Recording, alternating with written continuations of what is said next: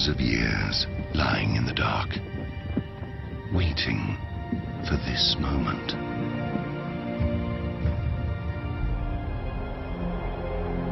Time has forged my character to be strong and pure.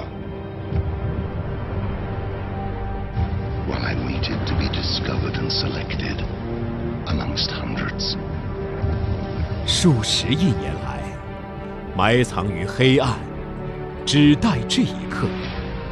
时间培育了我的个性，坚强、纯粹。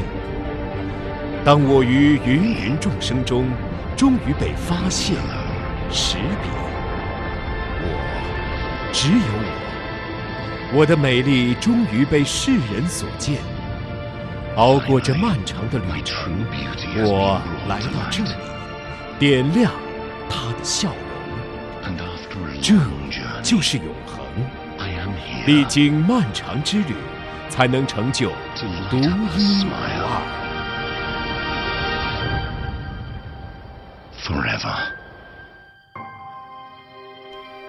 如此动人心弦的音乐，如此郑重深情的表白，只为了把那一颗颗闪烁着迷人光芒的钻石卖给你。钻石躲在地底，终于被我挖出来，再把它切一切，点亮她的笑容。老公，赶快买个钻戒给我！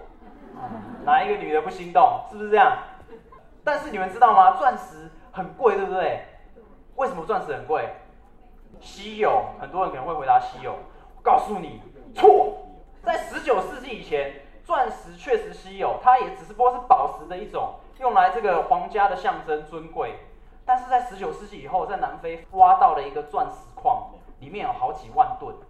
这时候呢，当初这个有钻石矿的人就踹了一蛋了，因为不稀有就便宜了，对不对？搞得跟玻璃珠一样，那我怎么办？所以一九三五年的时候呢，这些人就开始打广告，告诉你，洁白、纯净又坚固的钻石，象征着永恒不渝的爱，对不对？啊、太棒了！对？然后呢，在好莱坞的电影里面，每一个人结婚都买钻戒给他，所以说啊，老公，啊，求婚一定要钻戒，不然不嫁。结果你知道广告一播，钻石的销量在美国冲高百分之五十，哇，这个商人很开心。从今天以后，严格控制钻石挖矿的产量，靠着广告行销，让全世界的人觉得结婚就要买钻戒当信物交换。其实这个传统不到一百年，但现场的在座的大家，我相信习以为常，包含小弟个人我也是。钻石恒久远，一颗永流传。但对于我个人来说，或很多人来说，叫什么？钻石恒久远，一颗就破产。美丽的钻石，你买了吗？人家有，我也要有；人家做，我也要做。有人把这称为从众心理，我觉得吧，有时候从从众也挺美的。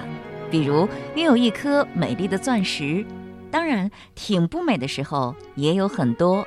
再比如，比较容易被潮流裹挟，随波逐流，不知所终。在这个过程中，就很容易产生一大堆烦恼。所以，从不从众似乎也不在于你买不买钻石，而在于你买钻石的心情是什么。说到这里，我是不是已经把大家说晕了？我实际想说的是，一般情况下，大家表面看起来都差不多，但是内在差别就大了。钻石的大小那是量的区别，而买钻石的心情很可能就是质的区别。说到这里，我不知道我有没有说清楚。不管怎么样，用这么长的一个开场白，只是为了和您分享一个可以让你的内在变得坚定而与众不同的，目前还仅属于小众的活动。你相信吗？很多时候，小众是很有力量的，甚至可以影响大众。这个活动叫“从《论语》的高度看《三字经》”，是一个为期五天的传统文化讲座。在今天的节目当中，我就要把这次讲座中的部分内容和您做一个分享。唐玉林先生是台湾知名的国学专家，他与孔德成先生同为已故儒学泰斗李炳南老教授的传承弟子，对儒释道三家典籍融会贯通，三十多年来致力于弘扬中华文化。一说起传统文化，你会想起什么呢？你会不会觉得那是一些老古董？反正，如果我的桌子上偶尔出现一本竖版的《论语》，就会让人投来异样的目光，看起来实在有些另类，似乎与现代完全格格不入。在本次活动的一开始致辞当中，唐玉林先生特别就这个问题进行了说明。他把精英和孔子进行了类比，当代精英的特质，孔子都具备。美国在各种的论坛当中啊，把精英归成五个特点啊，但是你认真看这五个特点，讲的几乎就是孔子。第一个，他说精英的是信规则。什么叫做精英？就是对规则是相信的。孔子在周游列国里面，他就是依周礼而行。夏商周，他不依夏礼，他不依商礼，他依周礼，因为他是周朝人，他是依周礼而行。所以可见孔子是走入时代的。孔子不是冥顽不灵的啊。那第二个，他说精英呢是能够跟陌生人合作。孔子周游列国就是跟陌生人合作，讲的就是孔子嘛。第三个呢，说精英呢是能够了解抽象。哎，孔子就是了解抽象的人啊。比如说《易经》的那些卦、那些画，六十四卦、三百八十四爻，中国解的最好的就是孔子。呃，我跟着台中徐喜明老师学了《易经》十年，我赫然发现，我们中国后面的注解《易经》的那些人呢，不管他怎么发挥，他都是在解释孔子的十种注解，而且公推孔子是解易的大家。文王解卦辞，周公解爻辞，能够把卦辞跟爻辞啊解得最好的就是孔子。这就是解抽象，解那些符号，它到底是代表人生什么意涵？如何在什么情境下趋吉避凶？君子遇到些灾难的时候，他的做法、他的见地、他的进退，好，那这些不是解抽象吗？又说到精英的第四个特质啊，是能够探索未知。孔子在《易经》的系辞传里面，就是探索未知，探索人生的出路，探索形而上的道理，探索解脱生命解脱的方式。这不是一个探索未知吗？还有他说，精英的第五特质啊，是能够承担风险。孔子不是一个能够承担风险的人吗？比如说，孔子到齐国去的时候，那个齐国的高昭子啊，想要借孔子的力量，能够来振兴齐国。孔子面对齐国险恶的政治，其实他是有所承担。孔子周游列国，哪怕是到楚国或是到陈蔡，在政局动荡的时候，孔子都愿意承担。回到魏国的时候，即使魏国啊是这个蒯聩蒯折的父子之争啊，孔子也愿意承担。只要你名分对了，必也正名乎？我就承担。这不是承担风险吗？所以。在时代这个管理学里面讲到精英的这个五大特质啊，相信规则，与陌生人合作，了解抽象，探索未知，承担风险。他讲的不是孔子吗？孔子在两千多年前啊就有这种精英的特质。所以如何在《论语》里面去看到他真正的解释，而且做架构的整理？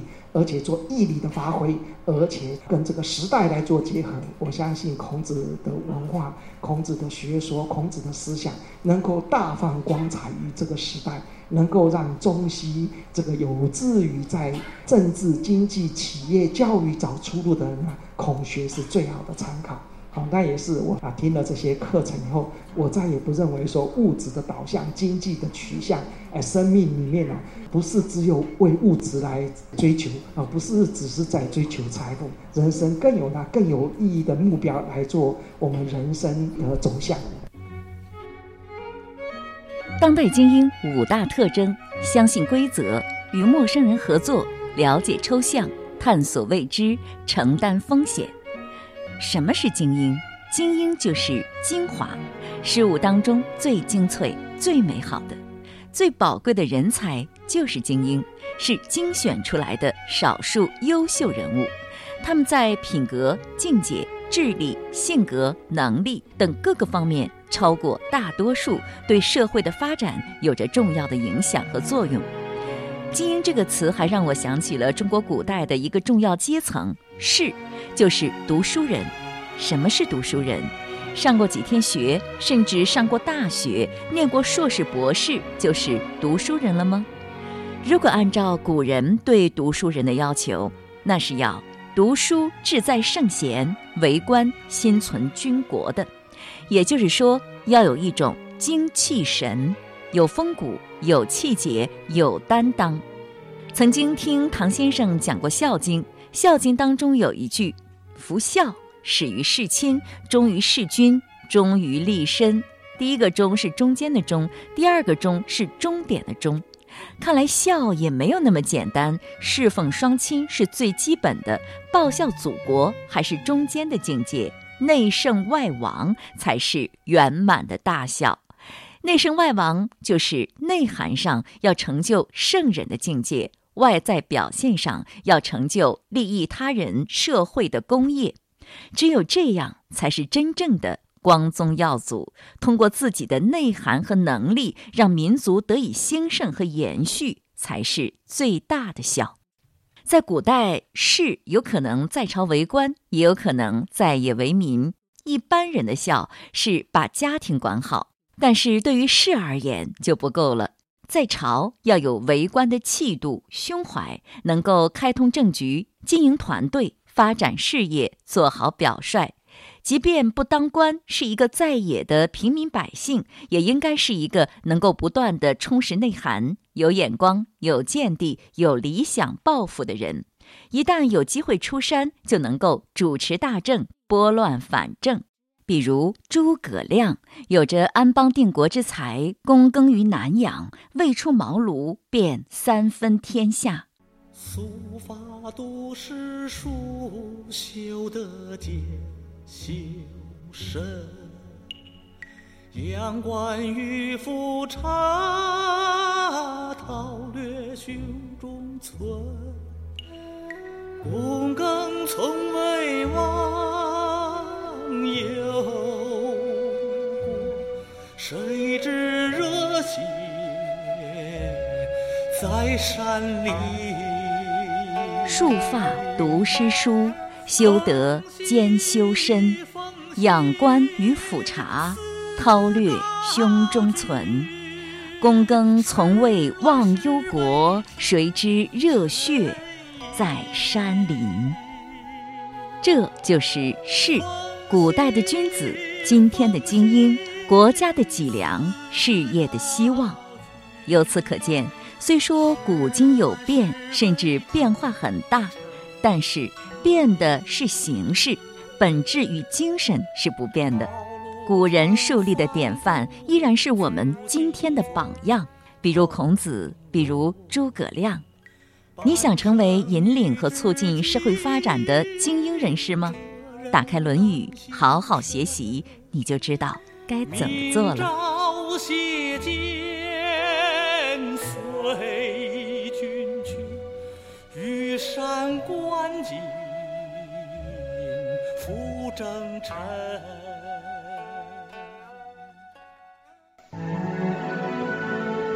孔子被后世尊为至圣先师、万世师表的一代圣人。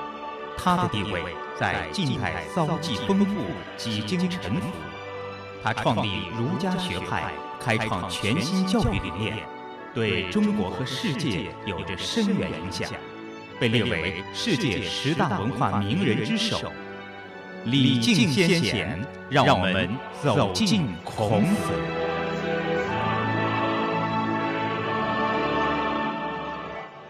本次我所参加的讲座的题目是从《论语》的高度看《三字经》。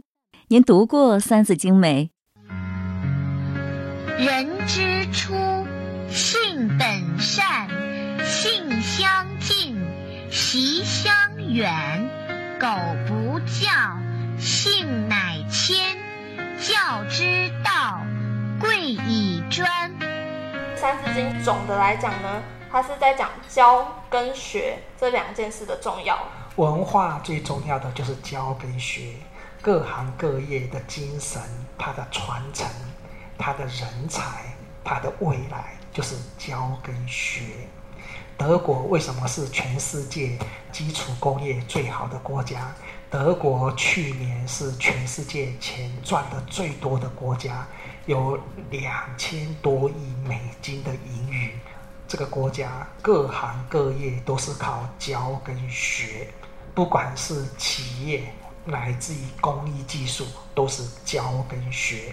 所以王一年《三字经》里面说，人生成功的秘密就是教跟学，是文化之要，是各行各业发扬光大、延续的要点，就是教跟学。而你教，下面学。才能够把这样的理论、这样的见地、这样的涵养往下传，不会断了这个传承。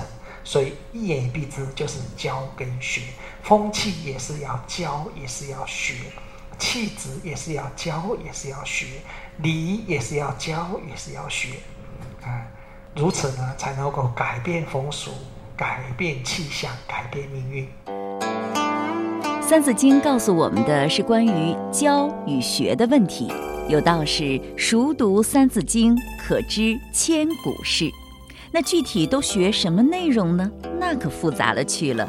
那是一个好庞大的体系，简直是没完没了。这其中有一个重点，我觉得应该特别留意，就是《三字经》建议我们先学经学，再学历史。也就是说，先学四书五经，再了解中华上下五千年，这是一个很重要的次第。为什么要有这么一个次序呢？因为经学就仿佛一把为大家所公认的刻度精准的尺子，有了这把尺子，再来看历史，就会眼明心亮，是非曲直了了分明。看历史就不再是听故事、看热闹，就不会在世俗的见地上打转转，众说纷纭，莫衷一是了，比较容易得出正确的结论。最后，老师又补充说明道。这是一个大方向，总的顺序是这样的，但是也不一定非要把前面那一大堆都学完了再看历史，学不通这一本就坚决不读下一本，这样也不好。学习也是要随顺因缘的。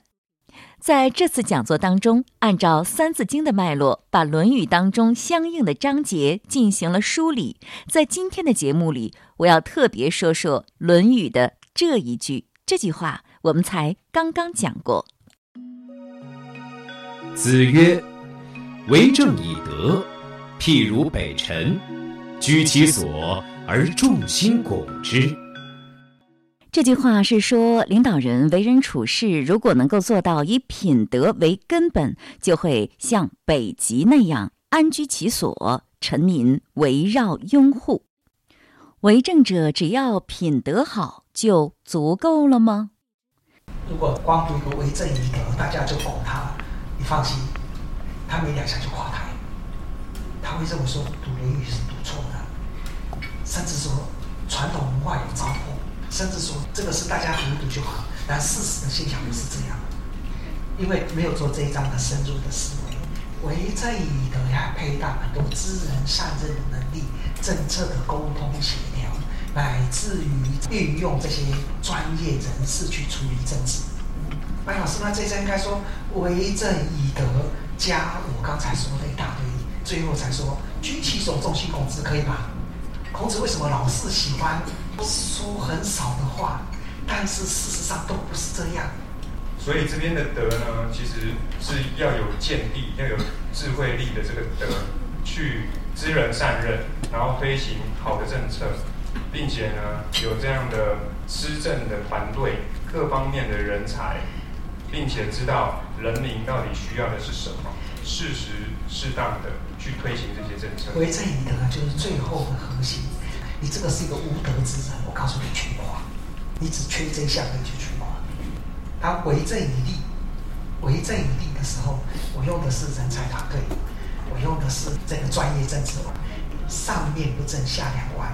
最后一定是上下交争力，最后所有的能力一定是用在肤浅的政策，呃，眼前的利益，乃至于收刮百姓，最后垮了。所以为政以德，它虽然不是全部，但是它是最要命的。没有这个全部啊，你再厉害都没有用。比如说一个国家选举，选出一个领导人出来的时候，都很厉害。但是他会贪污就垮了，就为政一段，看多重要。但是为政不贪污，可不可以？为政不贪污也不行。为政还包括很多的能力，所以比如北辰，现在意思就是说，你最后的核心如果是品德，你所经营的气象才足以让大家拱你。所以也不是只有靠品德，但是核心处如果不是品德，不是一个善良正直的品，顺着品德到什么程度呢？天下的财富在他面前都不动心的那种品德，这个时候大家才会真心为他干。有能力的人，他喜欢跟有能力的人在一起；有能力的人不喜欢跟庸才在一起。可是有能力的人啊，如果那个人是无德之人，有能力的也不愿意跟他合作，跟他合作的或许都是小人。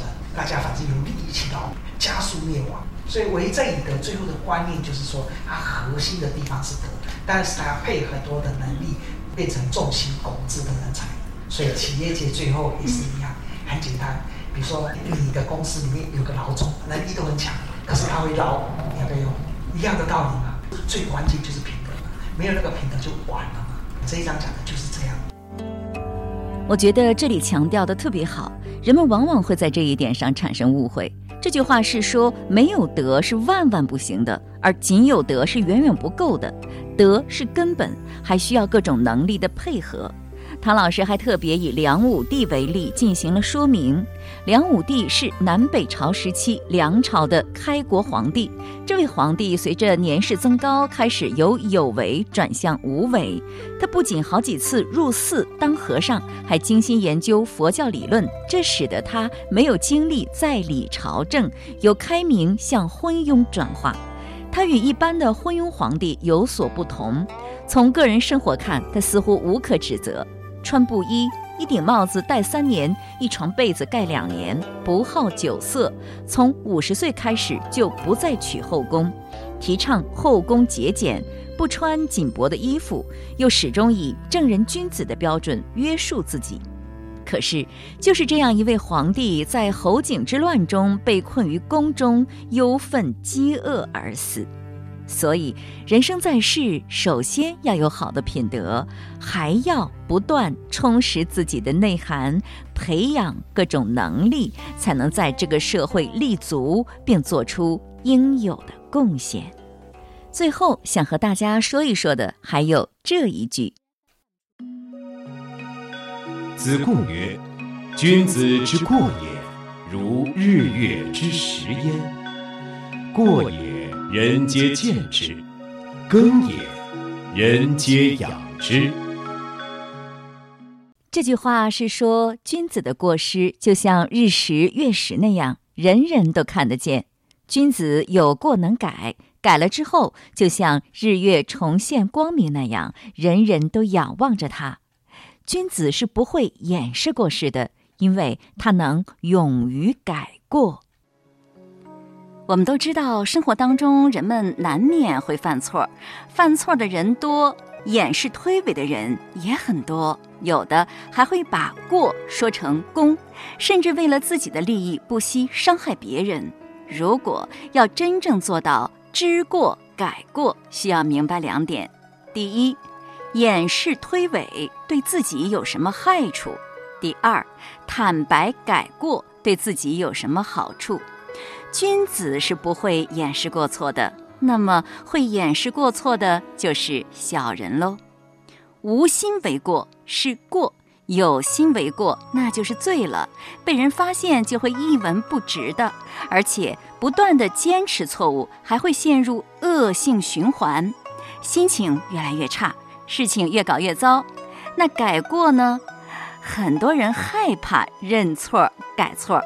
其实，认错改错不仅不会失去什么，反倒会得到很多。比如做事情会更顺利，还会赢得别人的尊敬，心情也会轻松愉快，还会和朋友化干戈为玉帛。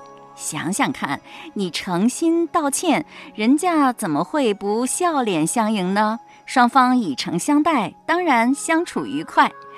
如果知道结果是这样的，那还有什么好怕的呢？此外，改过还意味着你是愿意解决问题的，是真心做事的，有改过的勇气，也有担当的胸怀，当然是企业需要的人才喽。其实，人们的各种过失，并不仅仅表现在和别人的互动当中，更多的是表现在自己的思想中，影响着自己的心态和生活质量。别人看见的少，伤害自己的多，乃至形成一个个打不开的心结，郁积在心中，成为不堪回首的往事，直至老去都不能释怀。最后成痛成病，都意识不到是自己有问题。这样的人，这样的事儿，在生活当中比比皆是。我觉得，能够真正的认识到自己有错，并愿意改过，是一种智慧。这种智慧会让我们的内心一片光明，让生活变得有质量，也会给自己带来美好的未来。根据我自己的体验。如果真心认识到自己的问题，并不断修正的话，内心就会变得非常的轻松，就不会有那么多的困扰，也不会总觉得都是别人的错，自己很委屈，就会越活越轻快。关于这个话题，想说的还有很多，因为它实在是与每个人息息相关，很多人都受这方面问题的困扰。却不知道原因何在，但是由于时间关系，就只能聊到这里了。相信以后还会有机会谈到这方面的话题的。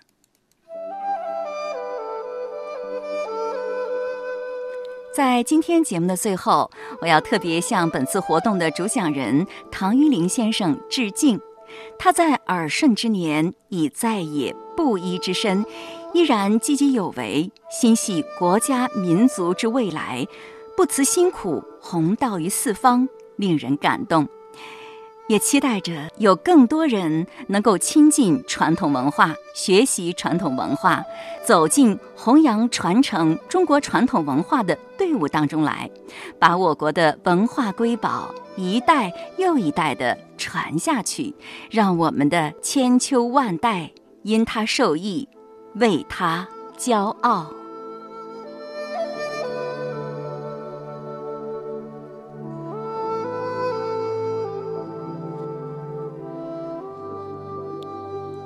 听众朋友，今天的节目就是这样了。主持人溪水，感谢您的收听。品读《论语》往期节目已经上载齐鲁网、山东经济广播手机客户端、苹果播客、荔枝 FM，欢迎查找收听。下周日同一时间再会。